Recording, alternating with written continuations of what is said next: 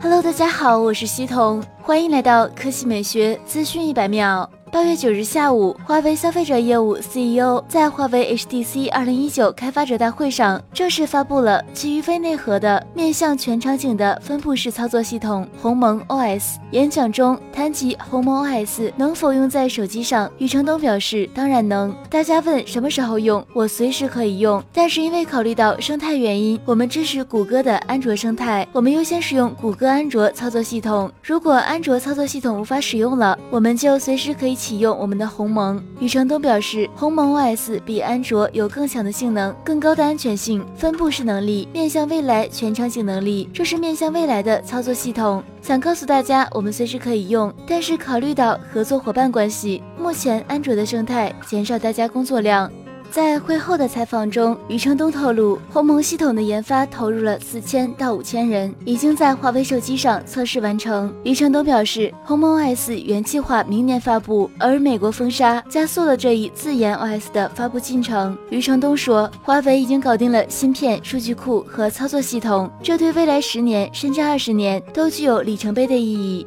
好了，以上就是本期科技美学资讯百秒的全部内容，我们明天再见。